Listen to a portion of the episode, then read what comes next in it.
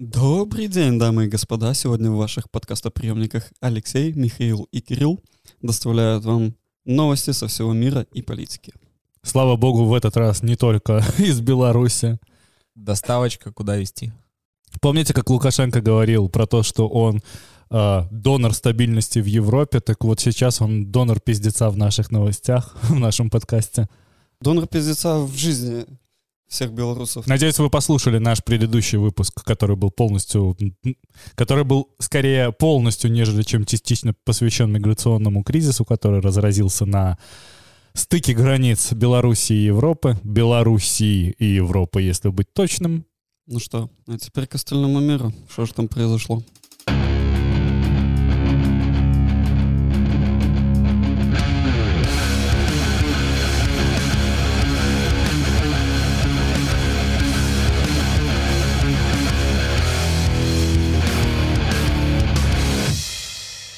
В Греции люди платили врачам, чтобы им вкололи физраствор вместо вакцины. Но те побоялись тюрьмы и тайно вкололи им вакцину. Двойные агент, двойные врачи. Да, да. Липовые сертификаты, которые оказались настоящими, стоили 400 евро. Антиваксеры и рады бы подать в суд. Все же врач без согласия провел медицинскую процедуру, но тогда им придется признаться, что давали взятки. Врачи победили. Да, вот мне, я, короче, я не знаю, по-моему, премию надо выписать за это. Я не знаю, я, я читаю эту новость, причитываю, и вот после предыдущих новостей я причитываю с улыбкой, бля. так Врачи, и- так и врачи хорошо и же, ну. мир один, антиваксеры ноль. Прекрасно, чудесно, здорово. Я рад. А мне интересно, а как они вообще поняли, что это вот вакцина, а не физраствор? Слабость какая-нибудь, ну, типа, Плацебо последствия. сработало. Типа, а, коронавирус их как-то там попердолило, когда не болело. э, ты чувствуешь последствия, ты идешь на тест, э, есть ли у тебя антитела, И тут они оказываются. и они оказываются. Ну так такой, можно же «У, свалить, что ты переболел в, лё- в легкой форме. Да, чувак, у тебя это, наста- это естественный иммунитет. Да. Ты что ты придумываешь? Мы тебе реально вкололи воду. Святую. воду, не воду. Все. Не, по-моему, красавчик. Самое интересное, что, типа, вот этот вот факт, что если они все-таки подадут в суд, то им придется признать, что им, типа, они дали взятку. А это уголовное преступление, на секундочку. А эти ввели без согласия препарат, который они как бы проси- пришли на процедуру которого, но которую не просили, блин, короче, такой... Врачам вообще очень сложно придраться, потому что они пришли на вакцинацию, им ввели препараты, и они получили сертификат. Ну, еще по 400 евро Ну да, да. сверху. Я Нормально считаю, позаработал. да, эти, эти 400 евро нужно оставить врачу, который делал укол. Вообще охуенно. Да, было бы здорово, если бы гос- государство такое, вот эти 400, твоя премия теперь. Все, молодец. Продолжай в том же духе. Продолжай в том же духе, больше так не делай. Взятки это плохо. Но если кто-то придет, сделай еще раз. Вот в Беларуси и Литве надо поучиться, по-моему. Тут же полно антиваксеров. Я не знаю, вы заметили или в нет. целом Ой, надо нет, поучиться. в- здесь, чувак, по сравнению с Украиной, антиваксеров намного больше, чем здесь. Ну, вот здесь же как бы 58% привито на данный момент, и две недели статистика не двигается. То есть вообще никто не делает никаких прививок. То есть все буксануло. Поэтому я думаю, что в ближайшие пару недель ожидаем новости о новом локдауне. Не, не знаю, вот все познается в сравнении.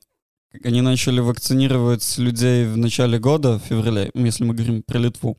Ну, они начали сначала с самых приоритетных групп людей, там учителя, работники, которые не могут работать дистанционно, и потом под- Да, уже давно, еще в апреле каком-то. Да, и потом уже только в мае запустили Литекс по именем май, июнь, июль, август, сентябрь, октябрь, ноябрь. Там уже до, большую часть года идет кампания, и как бы вакцинировали 60. В Украине сейчас был там 20% вакцинированных, и они начали позже, по-моему, середины лета. Но там такой ковид-барак. Я, когда ехал в этих богданчиках, я думаю, так давайте снимем маски. Чем мы вообще эти маски одеваем? Нет уже смысла вот ехать в Богданчике, где ну, эти маршрутки э, в. Киеве желтые ходят, это вот как, как наши эти газели по, по Минску, там Богданчики. Не знаю, там человек, может, тр- 30 в одном напихано. То есть все сидят на каждом сидении, стоят вдоль, упершись друг друга локтями. И такой, знаешь, момент очень показательный. Я ст- стою вот в этом ковидном, не знаю, как его назвать, транспорте. Ковид-экспресс. Ковид-экспресс. Я смотрю, на, на женщина говорит по, по телефону, и она без маски говорит, и она смотрит в окно, и потом в какой-то момент она, видимо, не замечала, что много людей э, в этом, в транспорте. Она такая поворачивается, глаз вверх, такая, ага, стоп, надо масочку одеть. И, маска еще такая тряпичная, которая, ну, тебя ничего не защищает. Я такой, боже, зачем мы играем в этот маскарад? Вот, так что есть разница между тем, как, сколько антиваксеров здесь, в Литве, и сколько антиваксеров, допустим, в Украине. Знаешь, я посмотрел на эти цифры, э, проехался пару раз в автобусе, все кашляют. Ну, естественно, ноябрь это не обязательно корона, но все равно все кашляют. Я посмотрел на всю эту херню и, ну, э, локдаун. Все, теперь я сижу дома, выхожу в магазин раз в неделю, э, как в феврале 2019 года, и такой, ну вот, нормально, снова полетели, погнали. Дв- 20-го ты хотел сказать. Не, 19-го. 19-го ты также сидел? Тогда Да. еще не было ковида. Я уже сидел. А, ты уже сидел? Да, да, На да. всякий случай. Да, я в середине, в середине февраля я реально сидел на локдауне один. Никто не сидел на локдауне, я сидел на локдауне. Да я и рад был, типа, комп дома, никуда ездить не надо, прекрасно, супер. Я Можно тогда- Nintendo Switch играть. Да, я, так- я тогда еще улыбался. Был счастливым человеком в те Да. времена. Я еще помнил, как улыбаться. В счастливом одиночестве. Но сейчас все то, что происходит, это вот как бы вот виден факап государственный почти везде, во Ой, всех да, странах. полностью. Это настолько что печально. Настолько проебать э, всю тему с вакцинацией, при том, что у вас уже есть большой выбор вакцин, при том, что вы можете взаимодействовать с населением. У вас же в руках СМИ, у вас в руках пропаганда. Занимайтесь тем, чтобы убеждать народ в том, что необходимо вакцинироваться. Нихуя. Они этим, по-моему, и занимаются в СМИ при помощи своих инструментов пропаганды все последнее время. Да, неумело просто. Очень неумело, да. Посмотри на Израиль. Как там это работает и как работает тут. Все. Я думаю, что вопросов никаких нет. Вся наша на данный момент э, машина по убеждению людей — это Шимонита дает интервью Делфи и говорит «прививайтесь». Все. А, лю- а люди на каждой кухне такие, видел, что Шуманита выкинула? Да, да, да. Ты, ты это видел? А в Беларуси даже и этого не делается на данный момент, потому что ни, ни масочного режима, ничего. Там отдельная история, которую мы уже обсуждали. Мы Да, она говорим около политическая, конечно. Но если говорить сугубо сейчас про про мир, мы можем посмотреть на Польшу. В Польше темпы вакцинации типа тоже абсолютно буксующие. Ну, короче, надо над доверием работать тоже. Нам надо Они больше, этого не делают. больше врачей из И это мой Греции, факап. такие, которые будут прививать людей. Либо давайте играть в такую игру. Мы не закрываем бизнес, мы не уходим в локдаун, но мы миримся с тем, что у нас буксует система здравоохранения, отменяем плановый прием и посмотрим, через сколько людям надоест помирать. Но так нельзя делать. Да. Это неправильно. Да, разумеется. Я не устаю говорить антиваксерам, не хотите прививаться, отказывайтесь от госпитализации, если болеете. Сидите дома, даже если у вас э, двусторонняя пневмония и поражение легких более 50%. Не занимайте чужие места. Это ваш выбор. Все.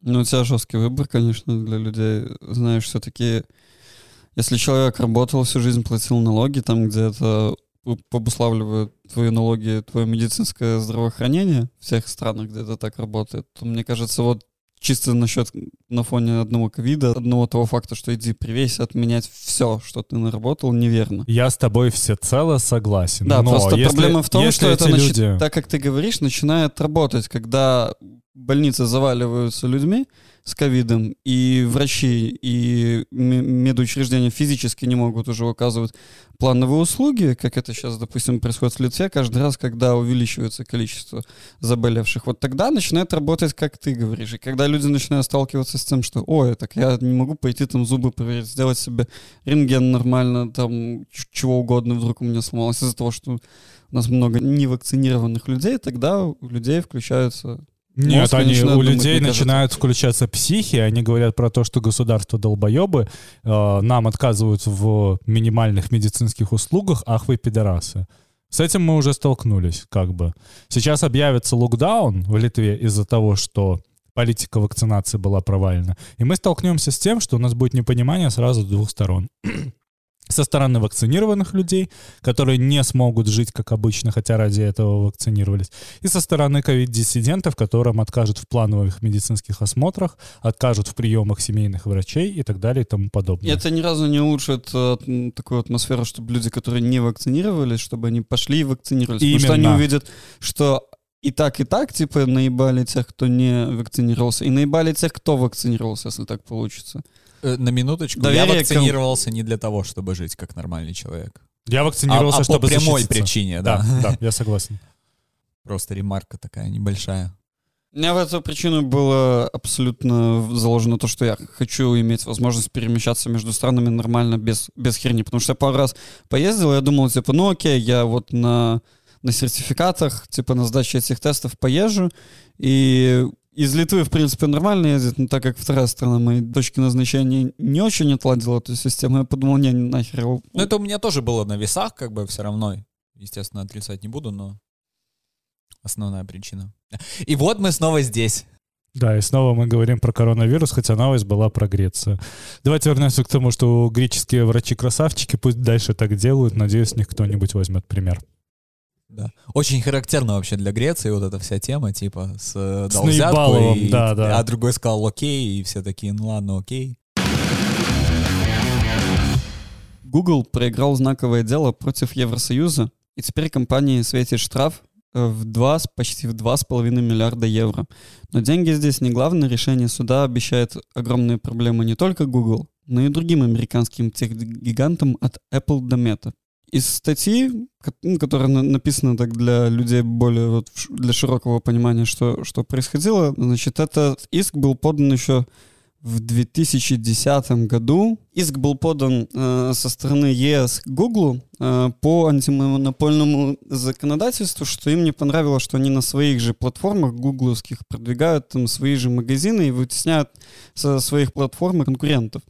И вот в 2010 они подали иск, в 2017 приняли э, решение в 2017 и в- его обжаловали, и вот э, Европейский суд стал на сторону ЕС и сказал, что да, Google нарушает анти- наше антимонопольное законодательство в этом отношении, и вот э, штраф остается в силе 2,4 миллиарда долларов для Google. И, ну, это котируется как очень большие проблемы для интернет-гигантов, которые приходят на европейский рынок в будущем, типа вот того же Apple, того же нынешнего нововозрожденной меты, бывший Facebook, что они не смогут э, так просто заходить на, на рынок, потому что они как бы сами создают свой сервис и сами в нем продвигают э, свой же продукт и вытесняют местных поставщиков альтернативного продукта, по сути вещей, и как бы создают этим самым монополию. Вот с, вот с этим связано это решение. Apple точно так же работает. Совершенно. И Они Apple... клоны, по сути. Нет, там очень По сложно... су- маркетингу, по вот этой площадке. Там очень сложно судить, кто является чьим клоном. На не, не важно, деле. кто чьим. Ну, то есть подобность Да, есть, да. а как бы кто чего уже не важно. Google вообще пытался разубедить ЕС в том, что они на самом деле подписываются под антимонопольное законодательство, а Европейский Союз не до конца понимает э, нынешние реалии работы интернет-гигантов и то, как вообще функционирует бизнес в интернете в 2021. Да, и что они, они пытаются еще досказать в суде, что они искажают факты, неверно трактуют собственные законы, пытаясь их таким образом осудить по этому законодательству. Вспоминается интервью Цукерберга, слушание Цукерберга в Сенате. Да, где он реально как рептилоид стоит какой-то и... Э, знаешь, он, он стоит как рептилоид, тоже очень странно себя ведет, но более странно ведут себя сенаторы. И еще более странные звучит их, э, звучат их вопросы к нему.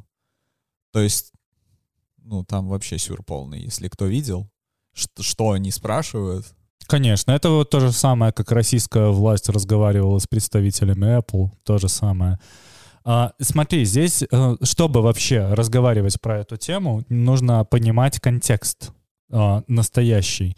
В чем именно нарушение антимонопольного законодательства? Читая эту заметку, это не до конца можно понять, поскольку она вот, я написана не слишком, понял. слишком по-обывательски. Смотри, Google предоставляет платформу в виде, например, Google Play, где мелкие компании размещают свои приложения. Мгм. Например, кто-то делает там какой-нибудь Waze условный, делает свою карту.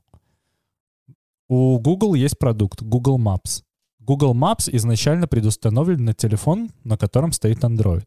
То есть пользователь уже первоначально получает себе сервис и уже первоначально как бы склоняются к нему. Первая точка нарушения антимонопольного законодательства заключается в том, что Google предустанавливает сервисы на собственную платформу. То есть там условные карты, Google Play, Google Music и остальные вещи, даже элементарно ридер для книг. То есть они не дают более маленьким компаниям конкурировать с ними, потому что они заранее стоят в более выигрышном положении. Во-вторых, а, если брать это со стороны Apple, то Apple не пускает другие платформы распространителя контента. То есть нельзя установить э, альтернативный marketplace, с которого ты сможешь скачивать приложение, где бы была, например, другая цена. Как это, например, сейчас происходит на ПК, где есть условный Steam и есть условный Epic Games, где ну, есть разное требование к платформодержателю. Вопрос в том, что этот прецедент является очень опасным для Google, поскольку на данный момент, вот сколько там, 2,5 миллиарда евро, для Google даже, по-моему, не процент оборота с э, Google Play, потому что они удерживают 30% комиссии. Это типа 5% от квартальной да, да, может быть... рекламы только да. одной лишь. Да, да, именно. То есть, То есть мизер. эти деньги они могут отстегнуть, и если бы вопрос был только в том, что они заплатят и от них отстанут, Google бы швырнул деньги в лицо Европейскому Союзу и продолжил работать, как работал. Google и Apple и Facebook могут обязать конкурировать честно. Например, их могут обязать э, пустить сторонние магазины к себе на платформу. То есть условный Apple должен к себе привести там условный Google чтобы Google Play появился и для айфонов. Или, например, там Яндекс сделал раньше свой стор, который вообще никак не функционировал нормально, но вот Яндекс может э, завести свои приложения. Или еще одна тема. Вот тут ты пользуешься айфоном, как и я. Ты изначально пользуешься браузером Safari. Нет, у меня Chrome. Ну, хорошо, но если... Я первое, что установил, вот только распаковал, я поставил Chrome. Могу объяснить, почему ты дурак. Chrome и любой другой браузер, который работает в структуре iOS, он работает э, на движке Safari. То есть ты пользуешься Safari просто с Google сервисами. Технически аккаунт, разницы просто нету. Аккаунт, да, просто да. потому что только, аккаунт. только если из-за аккаунта. Я, я вообще, в принципе, Google пользуюсь только потому что аккаунт. Если ты обновлялся на последние прошивки, сейчас, если ты открываешь ссылку, например, из Телеграма, которая должна открыться в каком-либо браузере, он сейчас спрашивает, в каком браузере открыть. И даже если там, там условно Mozilla не установлена, он предлагает перейти и скачать Mozilla, потому что когда-то был суд. Теперь их могут обязать не предустанавливать свои сервисы, на собственные телефоны.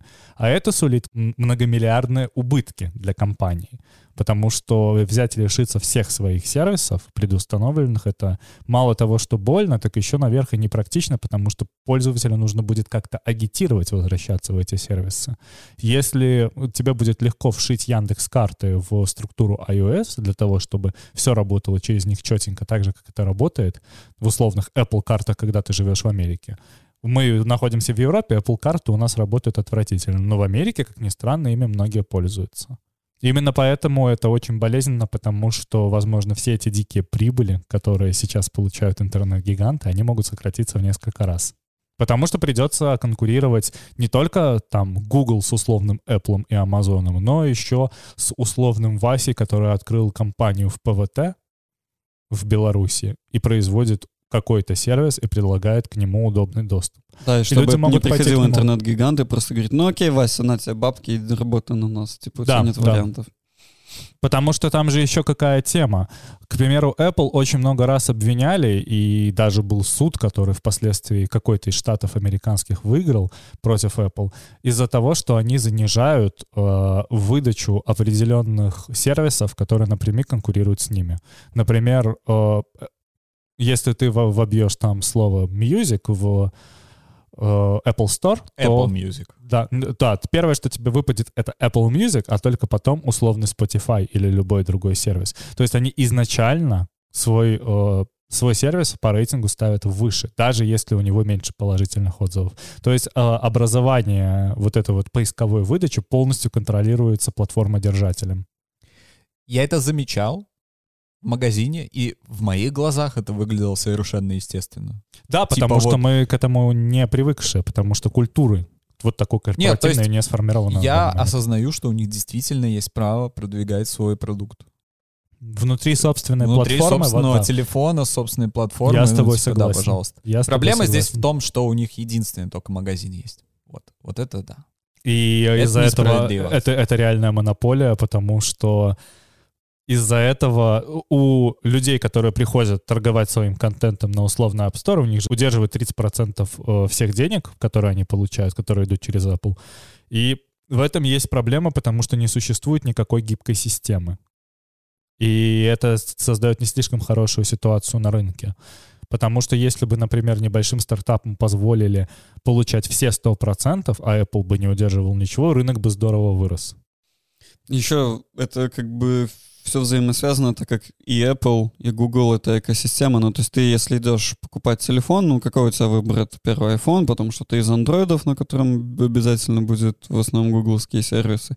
Только гугловские сервисы, на данный момент никакой альтернативы нет. Да, могу то сказать. есть там ты Есть можешь что угодно сервисы, сделать с это андроидом, д- в итоге ты можешь его хоть в iPhone превратить, но суть в том, что типа вот есть два таких больших рынка, Google и Apple это супер просто интернет-гиганты, ты не можешь представить себе эти суммы, которые они зарабатывают, у них так много денег, что их, не знаю, сколько можно на Луну и обратно их по- построить, этих э, башен из, их- из этого количества денег, но просто что они помимо того, что вот у тебя есть стор, в котором ты покупаешь, ты же покупаешь со своего аккаунта, твой аккаунт — это твои данные, локация, твой телефон, и ты в экосистеме имеешь возможность этим пользоваться и опять-таки зарабатывать деньги уже на твоих данных. Это как, как они, в принципе, работают. И Facebook абс- абсолютно явный пример, они даже не пытаются Которые зарабатывают 90% денег с продажи твоих данных и с предоставления. к- Ты, ты подключаешься к их платформе Facebook Ads, и там уже рекламируешь свои вещи, а они строят свой таргетинг на основе тех данных, которых ты предоставляешь им сам. В общем, прецедент для интернет-гигантов очень опасный. Вопрос, воспользуются ли им, потому что, возможно, они просто заплатят, и на этом все утихнет, потому что существует лоббирование определенных интересов. Но на самом деле нам, как пользователям, это все играет на руку. О, да. О, да. Э, Если бы большая часть заработка и более качественный заработок был у разработчиков непосредственно, то мы бы имели более крутые сервисы. А все эти излишки денег таким гигантам не нужны. Зато они нужны маленьким разработчикам очень-очень сильно. Ну, Но как бы, да, каждый доллар важно для любой компании. Всегда выручка — это выручка, все понятно, но, на мой взгляд, им не нужно столько денег. Просто не я думаю, нужно. что они с тобой не согласны. Да, конечно, они со мной не согласны, но вот эти вот 4 миллиарда, они очень большой эффект имеют на маленьких разработчиков и очень небольшой на больших. Поэтому 30% у, Жирно, Много. жирно. это как налоги. Вам не надо столько денег, дядя, поделитесь. Именно поэтому журналисты, которые пишут, как они думают, для обывателей, все, что там произ- происходит внутри э, трений технологических гигантов, они упускают очень много вещей. С пользователями нужно разговаривать на их языке и объяснять, что хорошо, а что плохо. Потому что на данный момент та культура, которая существует в потреблении контента, она в корне неверная. Потому что очень потому что нарушается много состязательных принципов, и из-за этого мы теряем много-много благих вещей, которые могут на самом деле строиться вокруг нашей экосистемы. Это все человека-часы, э, которые идут не в то время, ну, не в то русло. Зачастую. Зачем тебе 5, 10, 15, 20 клонов э, Clash of Titans, со- сделанные одной и той же студией? Которые- Они не нужны. Вот, вот, в этом-то и дело. Ну, один-два, может, чтобы дети поиграли. Зачем тебе 15 милли всяких разных версий? Да, мы же можем на это посмотреть в разрезе паблишинга, тогда, когда существует маленькая компания, которая идет к какому-то гиганту, клонирует свое прил- приложение и отдает им, получается, на не на аутсорс, а, ну, ну, это называется паблишингом. То есть гигант забирает клон приложения, которое названо по-другому. Это тот же сервис, только, грубо говоря, у него чуть-чуть другой дизайн. И начинает стричь с него бабки, отдавая, удерживая 80%, отдавая 20% вот этим маленьким разработчикам. А эти маленькие разработчики с этого пытаются выживать и разрабатывать другие сервисы. В общем, культура на данный момент сложена очень странная, и Что-то какой-то- очень сильно прям напоминает. какой-то конкуренции ее нет. И... Не, конкурен... не- я неправильно говорю. Конкуренция без сомнения есть, но она нездоровая. И кури- конкуренция задается не трендами рынка, а веяниями и мнениями самих технологических гигантов. Да, вот это вот вся основная, так сказать, проблема, с которой, видимо, борется. Чьи Нынешнее мнения, общество. между прочим, зачастую абсолютно деградантские, блядь. Да, и по- по- зачастую полностью, рынок. полностью противоположны э, тому, что хотят пользователи. Я думаю, что ни один из пользователей не, гла- не голосовал за то, чтобы у нас было такое засилие скама, подписочных систем совершенно несправедливых. Именно из-за комиссии в 30% у нас существуют подписки по 17,99 в неделю. Это И вообще безумие говно, да. просто. А, Допустим, я себе подписку недавно оформил, пробную на месяц в одном приложении в Google Store. Чтобы ее оформить, я захожу в прило- ну, внутри приложения, типа... Вбиваешь данные пр- пр- карты. пр- не, пр- премиум субскрип- Раньше я бы вбил в этом приложении, чтобы сделать себе премиум, внутри все бы оплатил. Нет, сейчас ты нажимаешь взять премиум, и он тебя отправляет на Google платформу, берет твой аккаунт, и там ты вводишь свои данные. Ты, ты не разрабам даешь этого приложения свои данные в пользование, ты Google отдаешь. Смотри, здесь еще такая тема. Я не знаю, как это точно происходит у Гугла, потому что я, я сам, моя работа связана с разработкой на iOS. А, К примеру, в iOS построена неплохая система защиты пользователя в том плане, что если тебя кинули с подпиской и сняли больше, чем э, ты, тебе было написано, Мгм. или, например, тебе предоставили сервис э, ненужного качества, ты можешь сделать возврат. И в этом плане логично почему-то отдаешь данные Apple. Я не знаю, как точно это работает у Google и можно ли вот сделать какой-то money back, но, короче, система сама по себе нездоровая. Потому что я бы хотел отдавать, вот как это сделано, смотри, вот подписка на Spotify, ты же ее оформляешь через сайт по факту, и Google Да. не попадает с этого ни копейки, потому что Spotify как-то с ними договорился, и с Apple в том числе. Просто я бы напрямик лучше бы предпочитал платить сервису, нежели чем я бы отдавал часть своих денег Apple только за то, что я уже занес им денег. По факту. Я плачу за подписку iCloud. Я плачу за Apple TV. Спасибо, мне хватит. Я купил, я купил их устройство. За которое стоит- штуку. Которое, блядь, нормальных денег стоит, которое по себестоимости в 10 раз дешевле. Именно. И добывается, блядь, из материалов, которые происходят в странах, где какие-то постоянные конфликты, диктатуры и прочие вещи. Не стоит забывать. А, ура, ура, ура. Случилось! Конец эпопеи. Это случилось, суд полностью снял опеку над Бритни Спирс. Е! В сентябре ее освободили от опеки отца, но назначили временного опекуна, а теперь она официально свободный человек. Э, опекунство ее бати Джеймса... Так, так говори, опекунство ее отца Джеймса Спирса длилось 13 лет с 2008 года. Тогда певицу признали частично недееспособной из-за проблем с наркотиками, из-за проблем с а, психическим состоянием ее здоровья.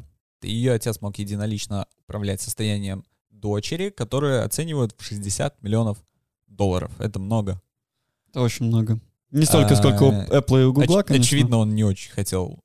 Расставаться, Расставаться с с этими этим. деньгами, да. Интересно вообще, в каких отношениях они расходятся. К сожалению, эту информацию мы никогда не узнаем. Я не думаю, что там очень гладко и прикольно. Да, А, думаю, Видели да. фотографии э, того, как отмечали фанаты сие события? Нет. Нет.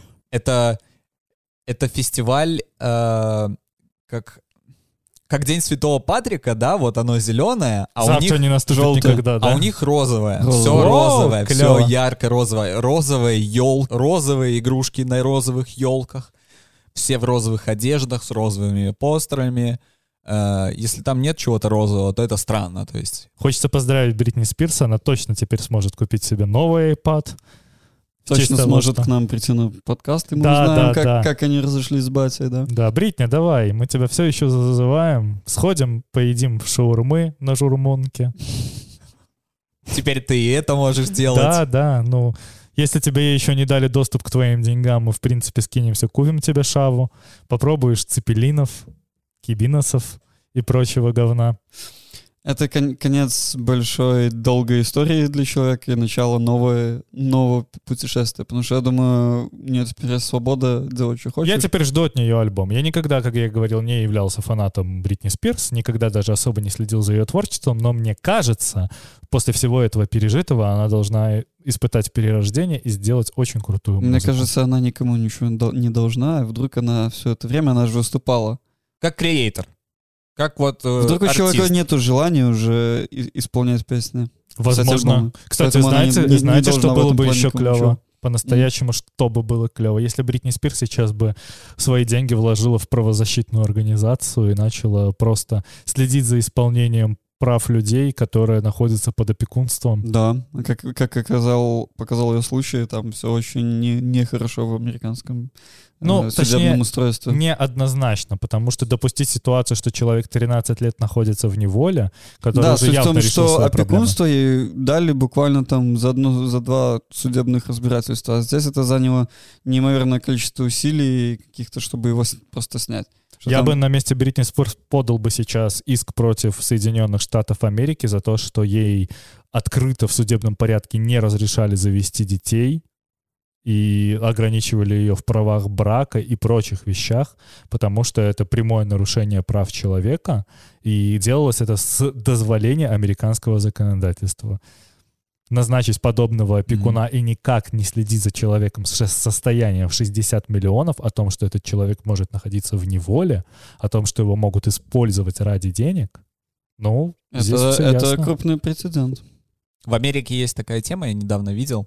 А, Значит, самых таких подростков, которые ну, прям очень плохо себя ведут, некоторые родители отдают э, в лагеря специальные. Это, это места закрытого типа, то есть как тюрьма буквально. И у них есть там практика, реактинг того, что с ними произошло, такого вот очень жесткого. Допустим, если над а, ребенком произошло в какой-то момент насилие, то они повторяют этот experience для него, то есть они делают вот этот весь маскарад, то есть если это было изнасилование, то они повторяют experience изнасилования, без, естественно, самого изнасилования, но вот, э, допустим... Зачем?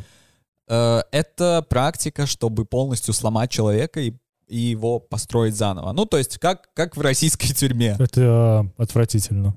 Да, вот, в общем, это э, католическая тема такая. А, Кто бы мог подумать. Никогда такого не было, и вот опять католическая церковь снова занимается изнасилованиями, но официально, да? Реинактинг у них вот такая практика. То есть все через это проходят. Получается, из твоей группы все подростки стоят, допустим, в комнате и, и кричат тебе, что ты шлюха, что ты мразь, пока твой э, сторож тебя насилует как будто. Замечательно. Прикинь. Никто не понимает, будто бы, что это может привести к тому, что мы получим социопата, который начнет убивать людей. Да, вот. И есть целая комьюнити. Это пиздобольство. Есть целая комьюнити из тысячи нескольких тысяч людей, которые пытаются изменить эту ситуацию, но это до сих пор происходит. Э, то есть есть целая, целый сегмент общества, который вот вышел из этих мест, и они все такие, знаешь, очень Озлобленное. подавленные. Нет, они не озлобленные, совсем нет. Бля, Ча- я не знаю, Чаще всего ужасно. они очень миролюбивые, очень такие э, Я об этом никогда не слышал, но ровные. если это говорить в разрезе того, что от этого никто по факту не защищен, подростки бывают сложными, и я как сложный подросток, которого в принципе имел все шансы загреметь в такое место, и который вырос в принципе нормальной личностью за счет того, что со мной проводилась какая-то нормальная работа, могу сказать, что это пиздец. Из этого можно получить много маньяков, можно получить террористов, а можно получить много людей, которые будут отказываться работать, жить на пособие и не будут полноценными членами общества. Но при этом... И э, не у каждого же есть воля, как у Бритни Спирс, которая после 13 лет угнетения смогла доказать свою правоту. Не у каждого есть такие деньги, чтобы это сделать. Да. Эти, эти дети просто оказываются запертыми, при этом э, А родители Письма. этих детей? их письма при этом читают.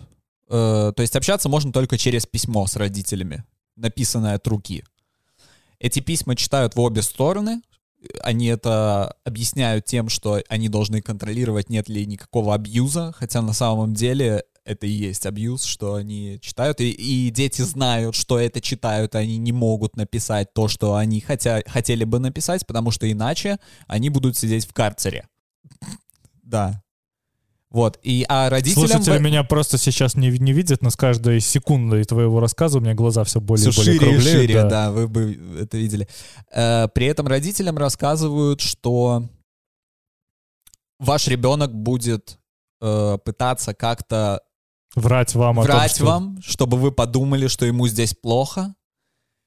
И, И это будет абсолютно из-за не этого, так. Да, и, и из-за этого родители очень часто ведутся на это. Э, Я видел интервью просто с несколькими семьями, и вот э, родители сами это рассказывали, они говорили, что отдать своего ребенка туда — это самая большая ошибка в их жизни была. А почему нету какого-то огромного уголовного дела?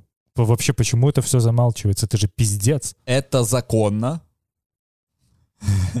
Да, это законная практика совершенно, поэтому в этом нет никакой проблемы. Это еще раз где он происходит? Это происходит в США. Штаты я не помню. Но у каждого штата свои законы. Загугли, загугли. Я тут просто, ну, к слову пришлось, я вот недавно смотрел, вспомнил. Это действительно все можно найти, эти интервью тоже есть. Напоминает мне историю о отдельном отделе НКВД, который занимался детьми репрессированных э, граждан, которые или которые были обозначены как неблагополучные элементы. То есть, прикинь, ты тебе Неблагонадежное. неблагонадежный, да, вот это так. У тебя 6 месяцев, у тебя батя был там диссидент, ты неблагонадежный всю жизнь, и, и ты отдаешься в органы опеки специального отдела НКВД. Существовали целые детские дома для детей Да. репрессированных, где над детьми было введено в практику очень жестокое обращение, и от этого в какой-то момент перед э, Великой Отечественной войной, то есть это вот, если мы берем 37 год, то к моменту 45 года страна в стране было столько беспризорников, которые вышли из этих детских домов, что это был пиздец. И именно эти люди впоследствии... Там же как было? Был же ра- разгул преступности сразу после конца Великой Отечественной войны, потому что очень много оружия осталось на руках у населения. Мы берем трофейное, мы берем то, которое не сдали. Ну, война была, столько, сколько Именно. там оно везде валяется. И ты представь, что происходит тогда, когда у народа оказывается столько в руках оружия, а он травмированный после подобных мест. Кстати, э, еще вот интересный факт. Э, Пэрис Хилтон тоже была в одной из таких школ. Это называется Tough Love Camp. Мгм. Tough love. Кстати, Пэрис Хилтон сегодня официально вышла замуж. О, Да, ей, ей сейчас 40, и она впервые в жизни вышла замуж. Порадуемся за Пэрис Хилтон. Она давно довольно перестала вести свой вот этот ужасный образ жизни. Пэрис Хилтон — это человек, который показал Бритни Спирс, что такое интернет в 2008 Мгм. И Пэрис Хилтон еще заодно показала Бритни Спирс в 2007 что такое кокаин. Хорошо и тусили девочки. Да. Давайте закончим на позитивной ноте. Надеемся, что у Бритни Спирс дальше все будет хорошо. Она выйдет замуж, заведет детей, что ей дадут общаться со своими детьми, которые были от предыдущего брака с Кевином Федерлайном. И что мы увидим контент. Да, и я надеюсь, что она не побреется заново на лысо и не пойдет все по кругу. я надеюсь, что из нее получится крутой э, человек, который впоследствии может как-то помогать людям. Я не буду против, если она побреется на лысо. Да, пожалуйста, абы, меня нет абы, ничего абы против только этого. не в угаре от героина. Ну да. В Польше из-за ограничений на аборты умерла беременная женщина. Врачи ждали смерть плода, заявили адвокаты. Я довольно глубоко вник в эту тему, потому что, во-первых, это не первый прецедент. Женщина умерла, как оказалось, еще 22 сентября, однако ее история получила огласку вот только сейчас. Ам, Ее адвокат сообщает, что женщина поступила в больницу на 22 неделе беременности э, из-за отхождения околоплодных вод. Ну, то есть, как это правильно сказать? Э, Если рассматривать такую патологию, то это обозначает преждевременные роды, и это гибель плода. То есть он уже считается мертворожденным. Плод погиб, и у женщины начался э, септис.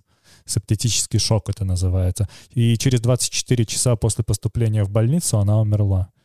Что нужно было вообще сделать? Во-первых, нужно было срочно избавляться от мертвого плода, а не дожидаться, пока она родит мертвый плод, потому что тут уже ясно, что помимо Так я синтетического- надо делать, да? А, смотри, тут э, два варианта. Можно делать стандартную абортическую процедуру, то есть тогда, когда мы разделяем плод на несколько составных кусков и как бы извлекаем его. Либо делается кесарево, действительно, в этом случае, и как бы после спинальной анестезии женщине проводится операция, и она спокойно отходит. Самое ужасное, что поступив в больницу, она писала своим родственникам о том, что ожидается гибель плода и что она может быть в опасности.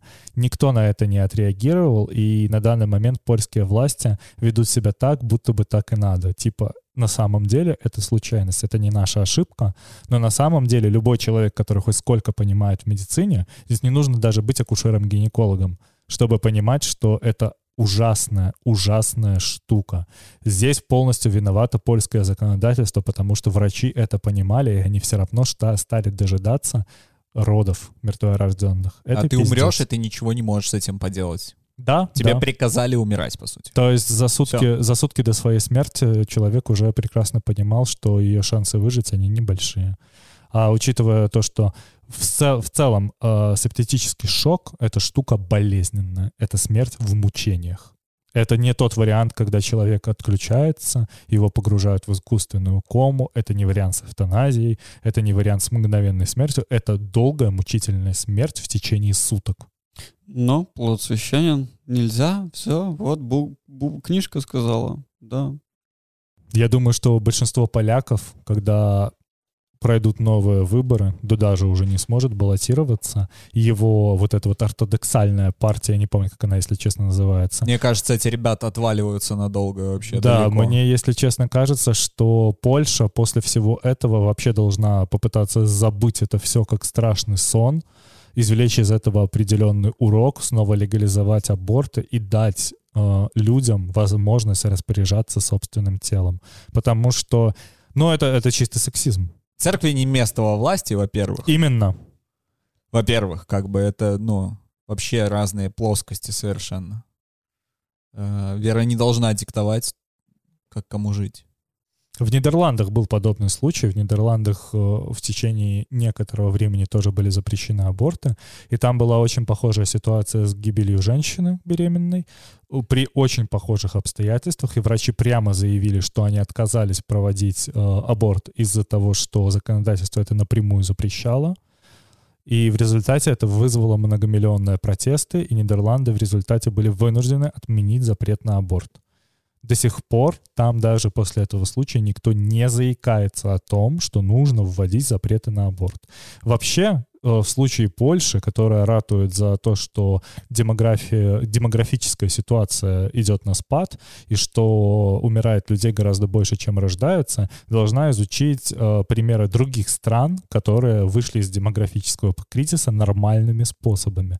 Люди хотят рожать тогда и делают, ну, вообще, заводить семьи, становиться ячейками общества. Тогда, Когда это безопасно. Именно. Тогда, когда государство поддерживает но- новые семьи, тогда, когда им выдаются деньги на развитие, на то, чтобы встать на ноги с ребенком. Потому что, к примеру, многие говорят про то, что завести ребенка — это то же самое, что завести собаку. Нихуя!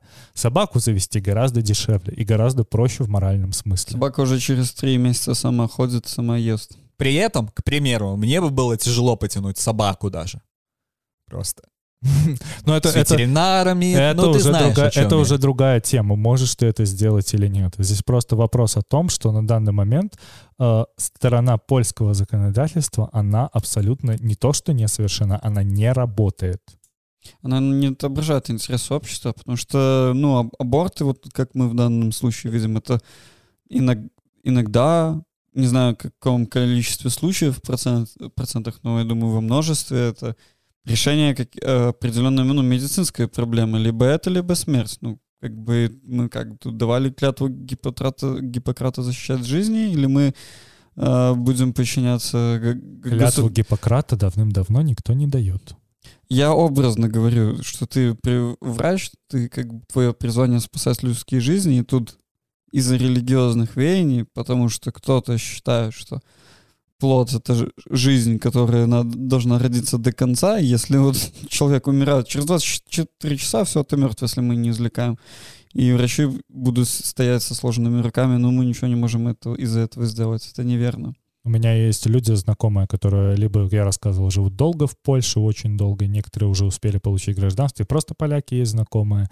И когда я у них спрашиваю, когда вот у них были особенно массовые протесты против абортов, я у них спрашивал вообще, а какое ваше отношение к католической церкви, если вот Польша преподносит так, что вы сугубо католическая страна, которая живет по, по скрепам, мне ответили, что это происходит только в мыслях правящей верхушки.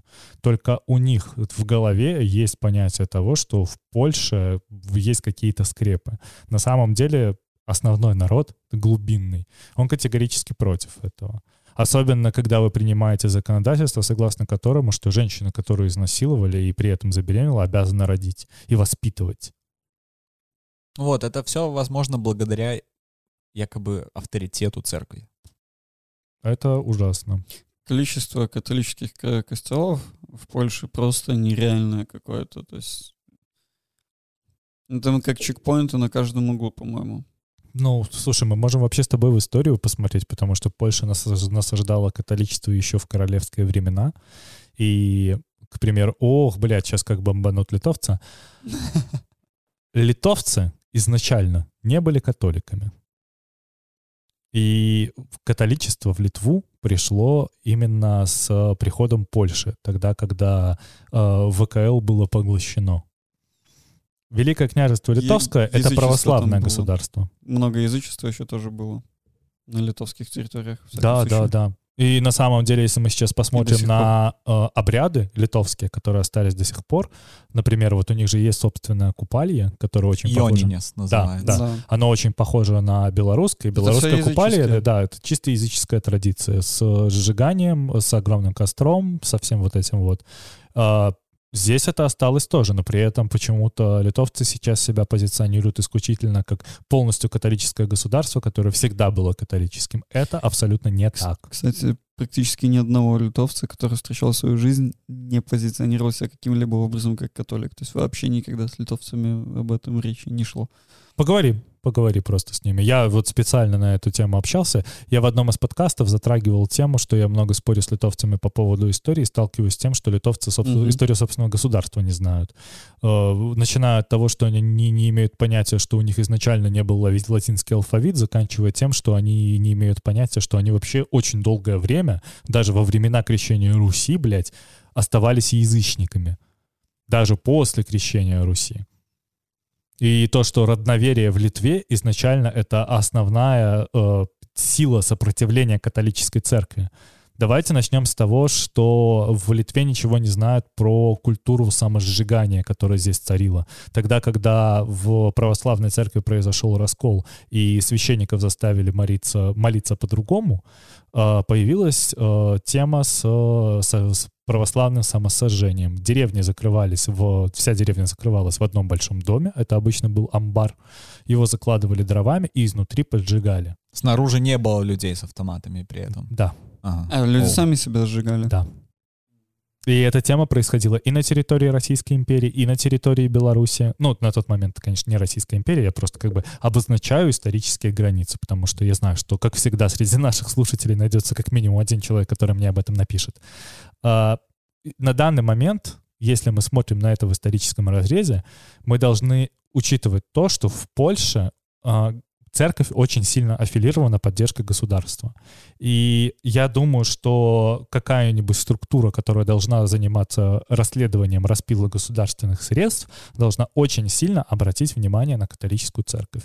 Потому что католическая церковь в Польше — это полноценная государственная корпорация, которая не платят налоги. которая лоббирует собственные интересы.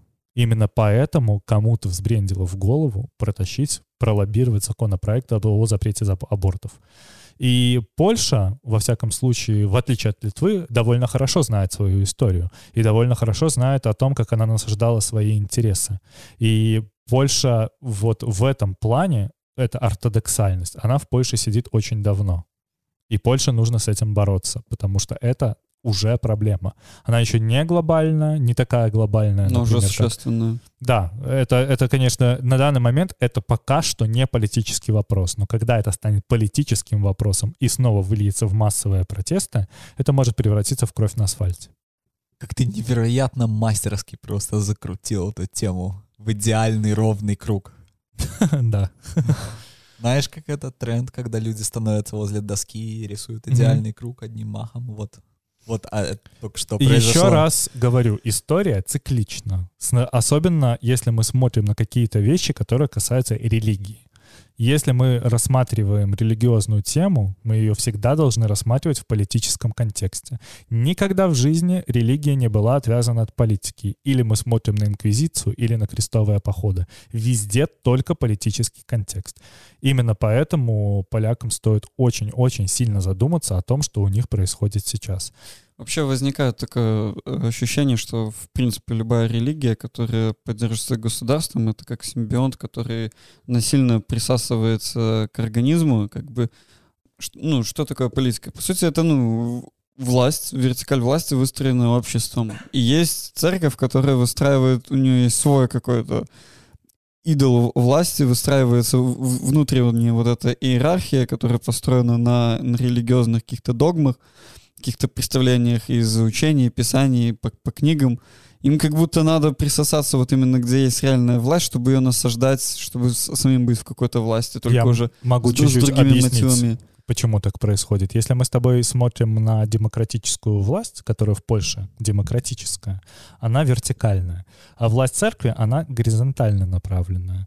Именно поэтому э, церкви для того, чтобы лоббировать свои интересы, нужно выстраивать горизонтальные отношения. То есть отношения не прямой передачи власти, а отношения, да, э, Кирилл сейчас скрестил пальцы и показывает, как будто бы э, Крест. знак знак плюс, да.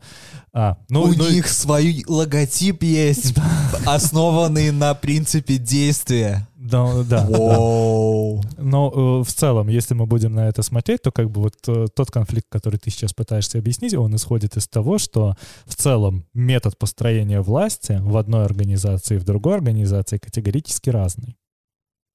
И один может без другого существовать, а А другой... второй без другого нет.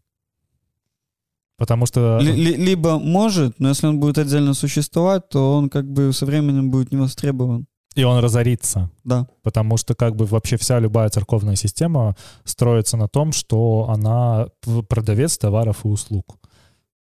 Без налогов. Ну, слушай, вот насчет налогов, на самом деле, здесь можно опустить, потому что религия всегда была очень чем-то персональным для человека, приватным.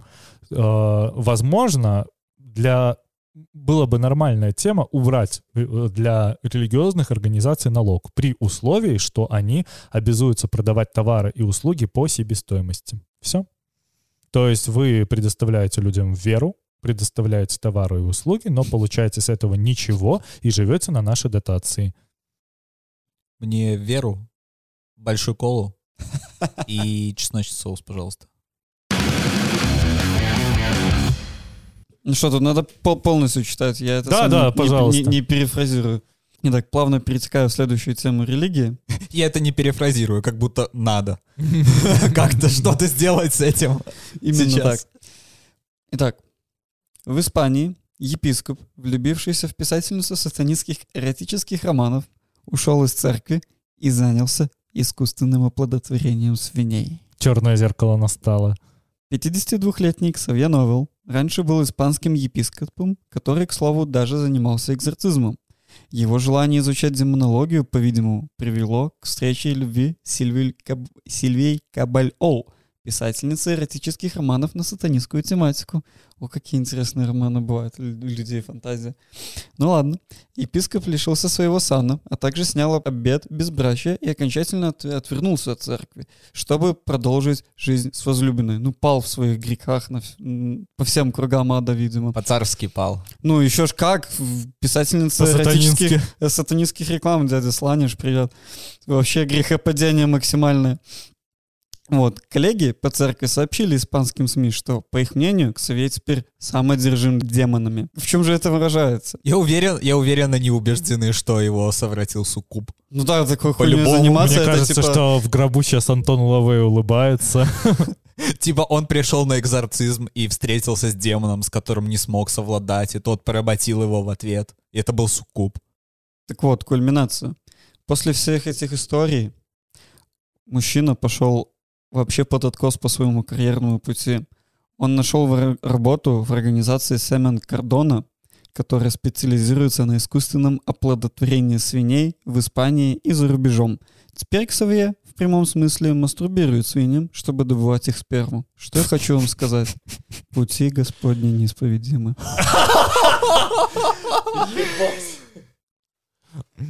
Воистину так.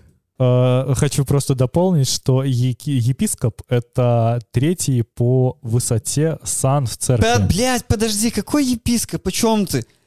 Человек Мас- дрочит ма- свинью. да? Мастурбировать на экспорт свинь- свиньям, понимаешь? Это, это, этим надо заниматься. Это призвание. Ты родился с этим. Если ты не родился с этим, ты не занимаешься этим.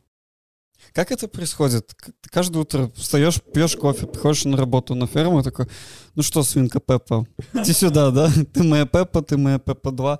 Какие у нас еще там свиньи были? Дядюшка свин. Ебаный рот. Господи, куда мы катимся? Но реально, мне кажется, Как что ты в глаза будешь смотреть этой свинье на следующий свой с рабочий любовью. день? А она к тебе. Тоже с С любовью. нежностью. Ой, блядь. То есть дрочить свинью можно, а своей собаке аморально, да? Э, Эм, Это ты к чему? Я просто хочу сказать, что сейчас у нас в студии лежит э, Моя собака. спящая собака Леши. У меня есть теперь определенные вопросы. Да нет. Я думаю, я думаю, со временем свинья просто ожидает каждый день свою новую порцию дофамина. Да, она, все. она просто видит Ксавье и уже такая садится. у нее привстает, да? Давай.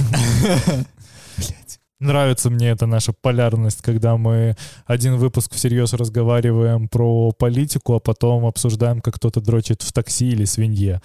М, Потому что нельзя оставаться в сознании здравом, если постоянно... А все почему? А все потому, что женщина, видишь, опять. Женщина сломала ему жизнь. Да еще ж какая? Писательница эротических романов. сатанинских. А как, как это вообще выглядит Э, по-сатанински? Это Ты вот видел, или ты что? видел когда-нибудь хентай с тентаклями? Конечно. Ну вот типа обычное порно, только написанное, ну и с демоном. Да, да, кстати, это же вообще... Суккубская тема вся сатанинская, например. Эта тема очень А, распространенная. а суккубская тема вообще очень такая, знаешь, горячая, наверное. Ну, наверняка. су- Судя по всему. И советую ознакомиться с сатанинскими комиксами. Это очень весело смотреть. Да? Да, да. Есть замечательный комикс Демолишер, который там буквально пару выпусков, но это иллюстрирует весь Demolisher. пиздец. Да, Демолишер, простите. А, Короче, я не знаю, что сказать. Я надеюсь, что Ксавье Новел чувствует себя хорошо в новом амплуа, делает хорошо свинкам. Новость исчерпывает сама себя по ее рассказу. Очень сложно что-то добавить. Это, это новость как материя и антиматерия сразу вот в одном месте. Она такая... Сама себя поглощает, да?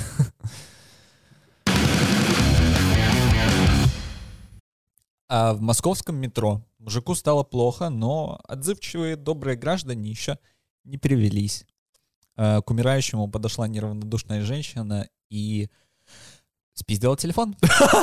Помните, у нас была новость про то, как какого-то черного парня задержала полиция? И цепуру Его- пытались да, увести. Да, его друзья снимали цепь у него с э, шеи в тот мгм. момент, когда он лежал задержанный в наручниках. Я считаю, что Россия и Америка очень похожи. Как бы тут ни к чему да, не приурочено, но вот ты, ты, ты сравнила, а я подметил. Хотите, я вам расскажу одну Жестко. дикую, дикую историю, чуть-чуть уроню ваше настроение? Пе- пе- Перед тем, как ты расскажешь, там просто видео еще такое Да. показательно. Там перед тем, как женщина пошла его потрогала, типа, ну, она так подошла, знаешь, типа, пошуродила его, типа, ты живой, живой, осмотришь по сторонам, вытащила телефон. Перед этим к ней подошла работница станции метро, она также его так потрогала, типа, жив, не жив. Она такая, ах, ну, видимо, и с таким видом надо привести помощь. И спокойненько, медленно шагая, ушла куда-то за угол. Это, это вот она буквально за две, за две секунды поняла, что ему там не очень, и, и вот пошла куда-то, за кем-то, либо не за кем-то. Э, страшная ситуация, на самом деле. Ты Да. лежишь, тебя- у тебя телефон еще спиздили. И, ну, Ты будешь- умираешь. Ну, Ты, если, другой стороны- если я не ошибаюсь, это че- чел умер. По-моему, Да, в новости да. было написано. Да. Ну, умер. блин, да. Мертвым телефону не нужны, это что? Зачем? Да. Кому он звонить собрался? И я хочу сказать, что я разочаровываюсь в людях иногда все больше и больше. Иногда некоторые новости меня заставляют поверить в людей, а иногда вот происходит вот так. Это начинает выглядеть как норма часто, когда ты видишь такое. Когда что-то на публике происходит, и вот есть на это реакция определенная, ты вот так теперь, типа, везде. Такое впечатление складывается. Это потому, что ты потребляешь контент через интернет такого рода. И кажется, как будто вот он везде так. Хотя он в основном из одного региона доставляется. Э, Да в пизду эту новость давай к следующей, блядь. У нас сегодня какие-то, знаете, вот эти вот э, веяния черной марги. Росгвардия в Чечне задержала трех жительниц республики за колдовство. Росгвардия и полиция в Грозном задержали трех жительниц Чечни по обвинению в колдовстве. Об этом сообщило государственное телевидение республики. В сюжете говорится, что с задержанными провели профилактическую беседу. Про одну из них утверждается, что она одержима джинами. А извиняться их на камеру, интересно, заставили или, или как? Заставят. Заставят. А эта практика уже в 2013 году приобрела свою э, популярность, так сказать, у чеченских, так сказать, властей. И то- тоже записи на камеру были, и, и признания и так далее. То есть эксперты постановили, что данные задержанные одержимы джинами. Эксперт конкретный А какой школы магии они были? Какого уровня? В воспитательной беседе с задержанными, показанной по государственному каналу, принял участие главный врач местного центра исламской медицины Адам Эль-Джуркаев. По словам корреспондента, он диагностировал у одной из подозреваемых в колдовстве одержимость джиннами. Так в исламе называют злых духов. Знаешь, кто задер... вообще вот этот отряд Росгвардии, который задержал? Росгвардии. Это служащие моторизированного батальона «Юг». Ебать, какой-то сюр творится. занимаются изгнанием демонов. Слушай, Но ну это же, блядь, Warhammer. ну. Там у них какой-то свой этот есть комиссар, видимо, в этом моторизированном батальоне. Не знаю, Warhammer, не Warhammer, но вокруг какой-то grimdark по-любому. Абсолютно. Везде. Когда, когда медицинский эксперт говорит, что человек одержим демонами, какой-то очень высокопоставленный, то, ну, как бы это обрисовывает всю картину в мельчайших деталях. Я, сразу. пожалуй, тут сейчас вклинюсь, я Окей. объясню. Он не медицинский эксперт, он эксперт Исламская медицина. исламской медицины. Исламской медицины. Смотри, там есть такая тема, что у них, например, э, есть уроки научного обоснования ислама, что якобы Ага. вот там репродуктивная медицина э, изначально была рассказана в Коране. Ну, там много таких тем. То есть э, не стоит воспринимать, что человек, э, главный врач местного центра исламской медицины, что это действительно реальный врач, у которого есть там медицинское образование. То есть это просто сумасшедший на самом деле. Ну нет, э, вообще в, исламу очень важно доказывать, что у него есть научное обоснование. Я не знаю, почему ему это важно, но они этим занимаются с момента становления Это комплекс называется. Ну хрен его знает, я не знаю, комплекс или, не, или нет, но вот э, у них есть тема, что у них есть целые науки, которые трактуются со стороны ислама. Вот здесь ровно то же самое.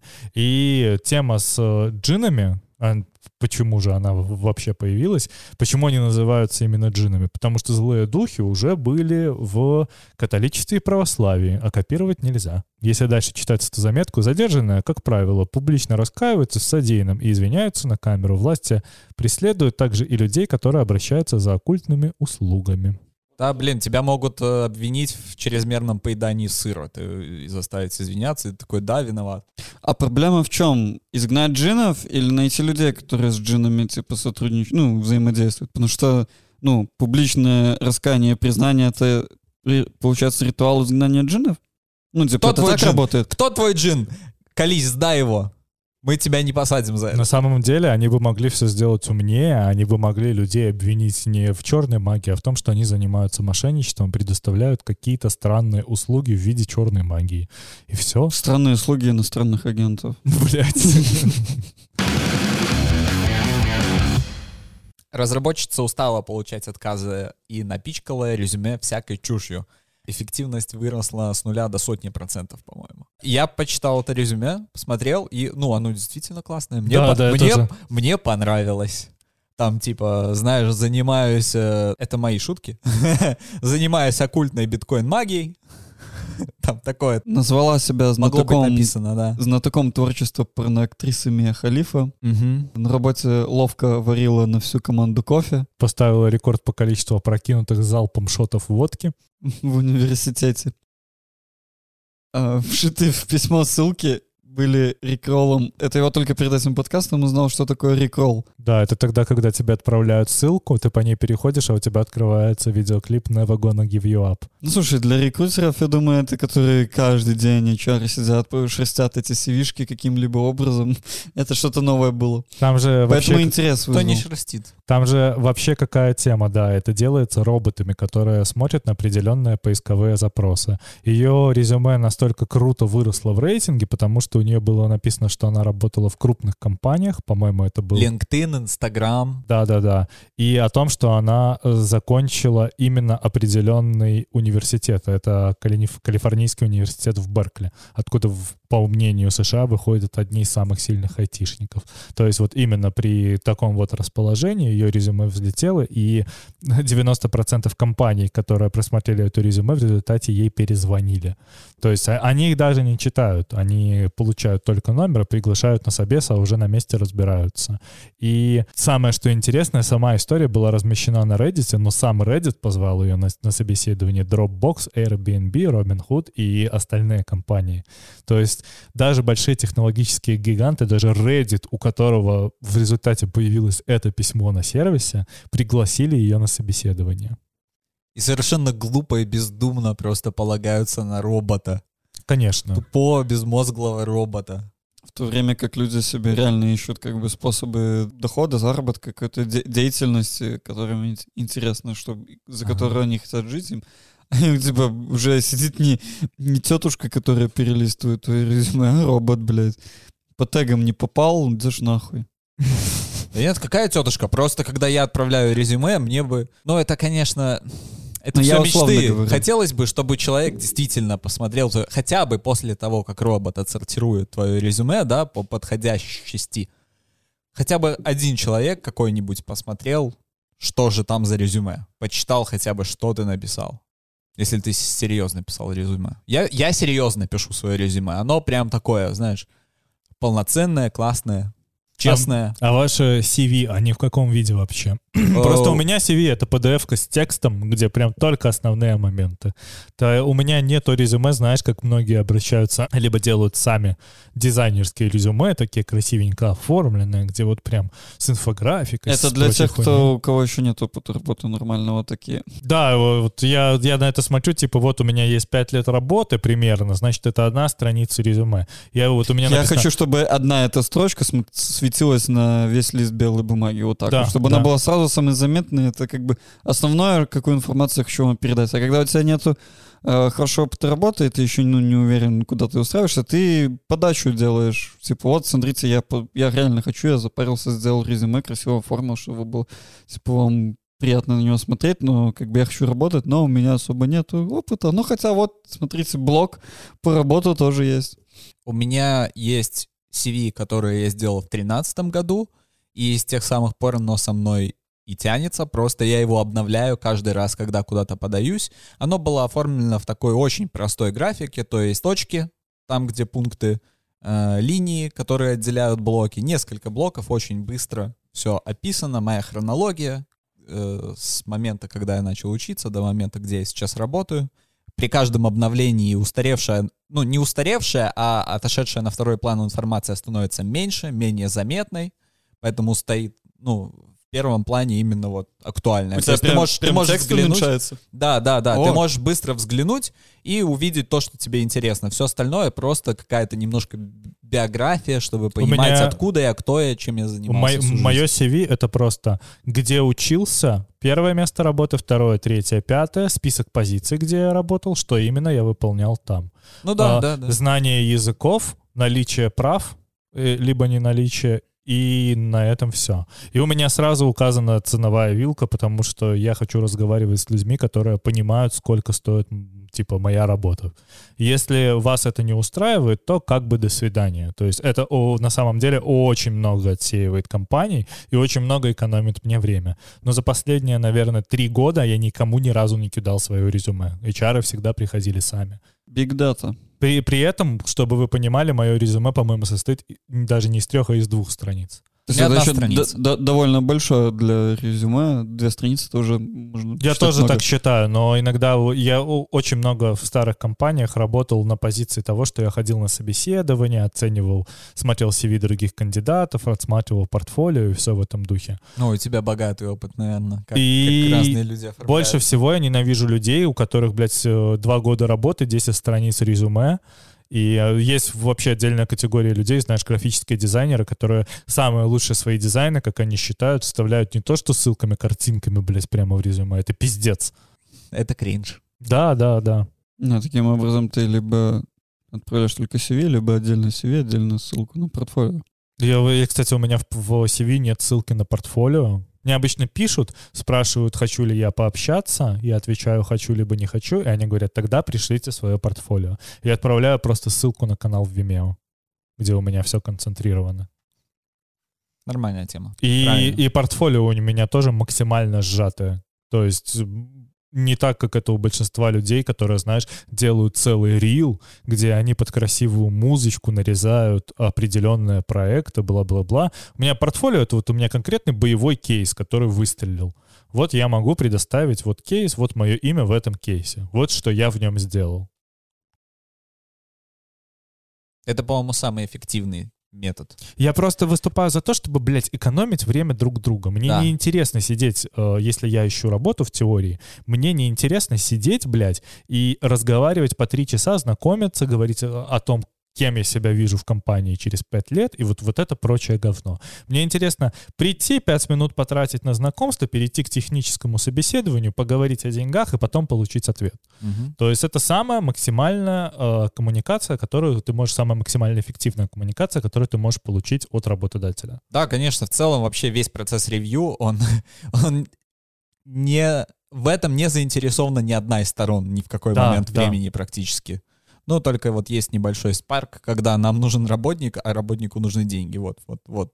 Там есть коннект, а все остальное это уже типа скорлупа. Последний раз, когда я проходил Танцы собеседование, Да. мы познакомились за пять минут, я спросил, есть ли у них техническое задание, они сказали, да, я говорю, высылайте, давайте я его сделаю, потом пообщаемся напрямик о деньгах, если вам подойдет все. Наш э, собес длился, там, не знаю, 7 минут, я сделал техническое задание, мы пообщались по поводу денег, они прислали офер, и я отказался, все. А за тех задания заплатили? Да. Приятные люди. Да, да. Это абсо... Слушай, с какого-то момента, когда ты пере- перешагиваешь через определенный опыт, э, тебе начинают платить за техническое задание, потому что я всегда стараюсь отдельно проговаривать, что если вы даете мне техническое задание, которое вы хотите забрать в работу, а не просто какое-то эфемерное, платите мне, я его сделаю, типа... э, Как, как фриланс просто. да, да, условно. да, Ну, да. ти- То есть типа я его фриланс, сделаю но наилучшим образом, и если вам понадобится, даже внесу в него вправки. То есть э, мы можем очень эффективно сотрудничать даже на этапе того, что у нас идет только знакомство. Не знаю, подкупает это кого-то или нет, я просто всегда выступаю за то, что работа должна быть работой. Мне все корпоративные ценности, все, знаешь, вот эти виды по поводу того, что вообще-то мы большая семья. Вообще-то вы на мне, блядь, в открытую зарабатываете деньги. Я хочу работать эффективно и получать за это хорошие деньги. Мне не интересно, что вы обо мне думаете как о человеке. Вы просто, блядь, давайте сделаем так, чтобы мне прилетала зарплата вовремя, и в задачах был написан, блядь, нормальный текст. Все. Меня больше ничего не интересует. все, что от меня зависит при таких условиях, я сделаю. Да, да. Так Я, как я- и для многих, конечно. Это весь этот булшит, это просто прикрывание других проблем, которые, ты, э, которые связаны с тем, что ты вот сейчас назвал. Очень многие HR теряются при таком подходе. Они вообще не способны воспринимать некоторых кандидатов со стороны непосредственной работы. Именно поэтому я всегда за то, чтобы на собеседовании сидел технический специалист, который может объяснить, как происходит работа. И тогда, когда мне, там, знаешь, на собеседованиях спрашивают, у вас остались какие-нибудь вопросы? И я задаю всегда технические вопросы, типа, чуваки, вы как работаете вообще? Меня интересуют такие-то, такие-то, такие-то вещи. Мгм. Давайте начнем хотя бы с pipeline а. Если сидит один HR, она не в состоянии или он ответить на это. Да и вообще мало на что способны. Как бы Да, HR, да. в принципе. Ну, нет, они могут сидеть красиво, улыбаться. Большинство из них знает английский язык, но у меня была э, такая тема. Вау. Я проходил э, собеседование на английском языке, но в русскую компанию. Она в Москве базировалась. И мы столкнулись с тем, что мы можем за жизнь долго говорить на английском, но когда мы переходим к техническому собеседованию на английском, HR отваливается, потому что она не выкупает ни контекст, ни про то, что идет речь. This is Moscow style, man. Заканчиваем сегодня на позитиве, как говорит Леша. А позитив с людей, которые занимаются какими-то дуростями, вдвойне позитивнее. В США сотни конспирологов два дня стояли на улице в ожидании второго пришествия. Они рассчитывали на возвращение отца и сына Кеннеди. И Святого Духа, видимо. Но, видимо, в одном и целом они этим и являются в их представлении. Сотни сторонников конспирологического движения, кого же вы думали, QAnon, 1 ноября собрались на площади в Далласе. И собрались не просто так, а с, вы- с высшей целью – дождаться второго пришествия Кеннеди, о котором говорилось в пророчестве QAnon. Пророчество довольно размыто, поэтому все ждали чего-то своего. Одни готовились к возвращению Джона Кеннеди-младшего, который погиб в авиакатастрофе в 99 году. Или не погибшего. Сторонники QAnon считают, что он все инсценировал, чтобы обмануть Хиллари Клинтон. А сейчас готовится прийти к власти вместе с Дональдом Трампом. И он станет, Кеннеди-младший станет э, вице-президентом. Другие же надеялись, что вместе с Кеннеди-младшим явится и его отец, который тоже каким-то образом обманул всех и выжил. Это, если что, тот Кеннеди, которого застрелил Ли Харви Освальд. А, да, я думал, это их отец имелось в виду. Да, да, Кеннеди-младший — это сын Кеннеди, которого застрелили, а не его брата. Ну и, собственно, сторонники QAnon также верили, что вернется отец Мгм. Кеннеди, которого Сын и застрелили. Святой Дух. Да, и что поддержит Трампа э, в следующей вы- выборной гонке. Ну и, собственно, они станут как бы новой властью. Ага. При этом то, понимаешь- то, что никакого Кеннеди не появилось, их особо не расстроило. Они такие, ну, ребята, надо продолжать верить. Давайте, дети, давайте позовем Деда Мороза. Так они продолжали верить. гори. Они 2 ноября собрались ждать, типа, их собралось еще больше. Но Кеннеди так и не явился, и, впрочем, ну, в основном они не расстроились, они заявили журналистам, не, некоторые вот участники этой демонстрации, значит, время еще не пришло, но верить обязательно нужно, Да, иначе Кеннеди не вернутся, понимаешь, и не спасут Америку. Ну, Слушай, а мне вот интересен такой момент. Э, Кеннеди должен быть вице-премьером Трампа, но Кеннеди ведь демократ. вице-президентом. О, прости, да, простите. Да-да-да. Но Кеннеди же демократ, а Трамп республиканец. То есть где, блядь, связь? Кеннеди баллотировался от... Где, блядь, Демократической связь, партии погибшие выиграл. люди вернутся из мертвых? Спроси, блядь, это у церкви, а не у меня. Э, QAnon вообще всегда был клоуном. Э, Это сообщество... Так это же сообщество, которое было, блядь, по угару создано на Да, Reddit. да, это, конечно. то есть это, это не то, что это серьезные конспирологи, которые там что-то... Это реально сообщество, которое было создано по угару. Если вы почитаете... У них же... Это не одна конспирологическая теория. Вы любую, блядь, почитайте, там просто полный пиздец. При этом находится огромное количество людей, которые действительно, да, да, да, все так и есть. Бежим на зону 51 сегодня. Это вот... да, слушай, Вот ты это, вспомнил. да, вот что ты вспомнил. Не, ну вот это такие движения, знаешь, они за... к чему они приводят 6 января? Вон взяли Капитолий, начали штурмовать, типа, после выборов. Это же в основном все эти кьюанонщики там были, как все расследование Да, показало. забавно, что у них, на них на всех кепка Трампа. И как бы очень классный социальный механизм, да, ты видишь сумасшедших людей, за что они, за что они стоят, и кто за ними. Ну, политически тот же Трамп, да, партия консерваторов, все такое. И ты можешь сразу вот понять, вот это нехорошо, вот это, это безумие. Там вот за это топят люди, которые вообще не дорубают. Что За это происходит? топят люди, которые вообще не смыслят в политике, потому Да. что QAnon, а, есть чуваки из QAnon, которые выступают за снова введение сегрегации, при том, что Кеннеди, за которого они топят, эту сегрегацию отменил. То есть Ну, вот, конечно. вот настолько базовое незнание. Это еще, знаешь, это специфики, специфика С- США. Вот э, я могу немножечко судить по тому, как я там был и встречался с людьми. Ты здесь, вот в, ев- в европейском регионе, ты не, не встретишь в основном такого, что ты вот прям на конкретного фрика наткнешься, который будет, ну, как среди обычных людей. У тебя больше шанс на трамписта э, Ну, наткнуться, и- который или вот на будет в трамписта, или, на, или, или ты знаешь, ты вот вроде общаешься, работаешь с человеком, потом ты садишься с ним разговариваешь, и он тебе начинает такую дичь выливать, что ты думаешь, серьезно, ты вообще образование с какого-либо получал?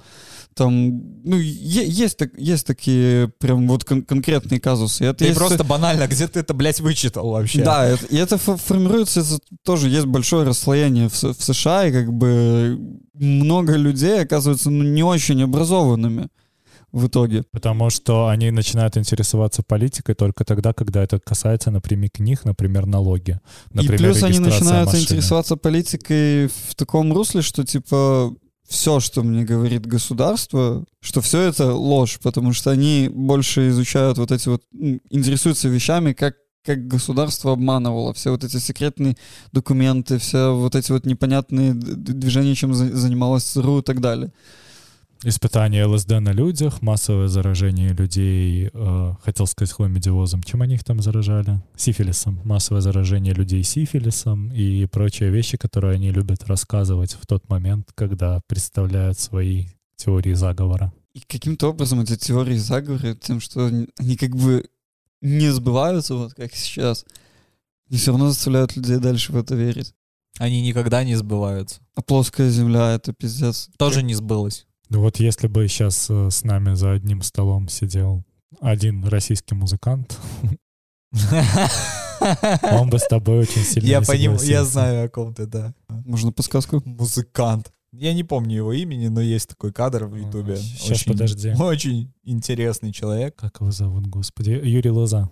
Да, Юрий Лоза, У точно. Юрия, у- у у Юрия Лозы просто есть YouTube-канал, и если хочешь заставить себя хорошенько поорать целый вечер, включи э, YouTube-канал Юрия Лозы, где он рассказывает про плоскую землю. Только э, приготовь, пожалуйста, шапочку из фольги. Чего у что- Юрия Лозы только нет. Вот. Не Да, только он же, он же обвинял кого там, то ли Металлику, то, ну, короче, кого-то из рок-гигантов в том, что они пиздили его песни.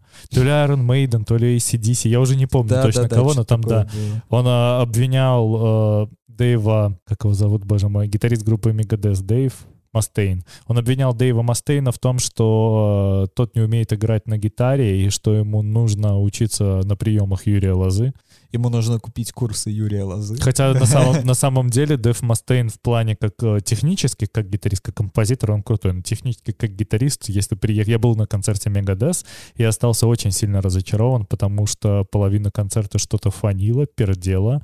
Э, И в моменты, где э, Дэйв Мастейн должен был пилить свои зубодробительное соло, это все играло из-под ложки. То есть э, два гитариста играют ритм-партию, сольники где-то играют из мониторов, и они с очень умным видом. И он, да знаешь, типа, он даже не пел 50% своих партий. В принципе, я думаю, что это происходит на концерте Юрия Лозы тоже. Но просто у Мастейна, у Мастейна есть оправдание, он просто героинщик со стажем, его, его здоровью давным-давно пришел пиздец, а Он сейчас, он, впадло выступать. а сейчас он вообще болеет раком. И, ну, как бы тут... Знаешь, э, глядя на творчество Юрия Лозы, я могу подозревать, что он может похвастаться всем тем же. И ДЦП наверх, да? Да, и сверху еще что-то можно накинуть. Да, мне кажется, что он хорошо бы вписался, вот знаешь, типа в главу организации QAnon.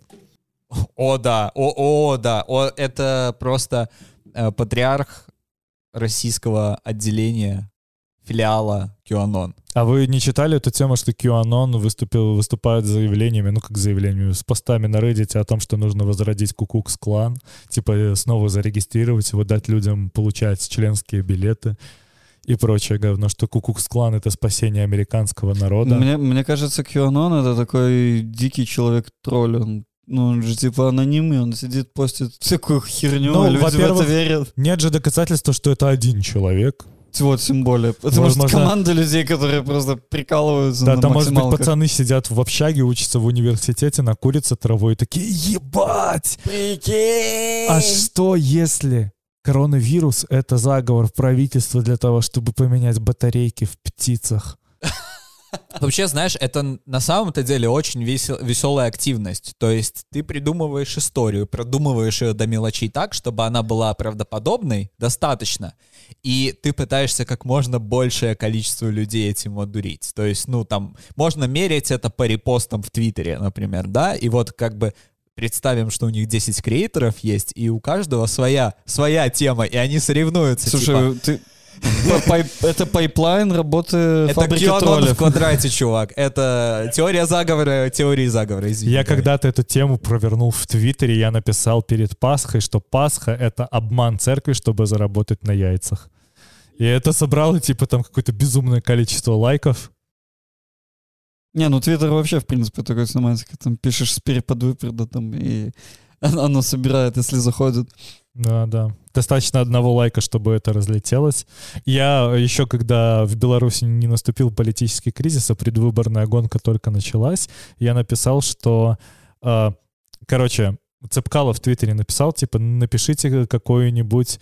А, или как-то он сказал. А, на- напишите что-нибудь э, языком белорусского правительства. И я написал Валерий Цепкало, э, шпион, засланный правым сектором. И набрал там типа 1500 лайков на этом, блядь. Прекрасно. Он сам попросил. Ну да, да, я же не... Так он сам лайкнул. Сердечко, знаешь. Поэтому да. полторы тысячи собрал лайков. Возможно, возможно. Короче, было весело. Я думаю, что я бы хорошо ужился в QAnon, О, да, да, да. Как редактор. Попробуй отправить им свой CV. как идейный вдохновитель, блядь. Только если они мне заплатят за тестовое. Т- Тестовая... От э, Кианона. те- Тестовая конспирация. Какая-нибудь. Маленькая, мелкая, знаешь, про Макдональдс что-нибудь. Да, да. Тестовое для Кианона. Тебе приходит задание, опишите, как вы представляете... Вы знаете про иллюминатов? Представьте, как эта организация существует, как она сформировалась и как она до сих пор контролирует. А вы людей. думали, как они скрываются? На самом деле иллюминаты открыли сеть Макдональдс для того, чтобы распространять вместе с картошкой детскую порнографию.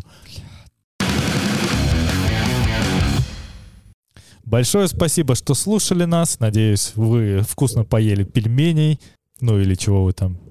Большое спасибо, что послушали этот подкаст. Хочу напомнить вам то, что мы появляемся на все новых и новых платформах. Недавно у нас запустился Deezer. Если вы слушаете музыку в Дизере, можете слушать нас там. Мы довольно давно доступны в Spotify. У нас появился целый один подписчик в ВК-подкастах. Я вообще не понимаю, на кой хуй нам эта платформа. А, и даже когда кажется, что мы уже на всех платформах, все равно появляются новые платформы, на которых появляемся мы. Мне кажется, скоро по- будут появляться платформы, просто чтобы мы появились на этих платформах. Будем собственные платформы открывать и призывать на них подписываться. Хотим еще раз напомнить, что у нас существует Google форма, в которой вы нам можете задать вопрос, либо вы можете написать кому-нибудь из нас в личку, мы вам на него либо ответим, либо ответим напрямик в самом подкасте. Мы сами тоже существуем, нам Да. можно писать. Мы живые люди. и Приятно было пообщаться. Все, всем спасибо, до свидания. Пока-пока.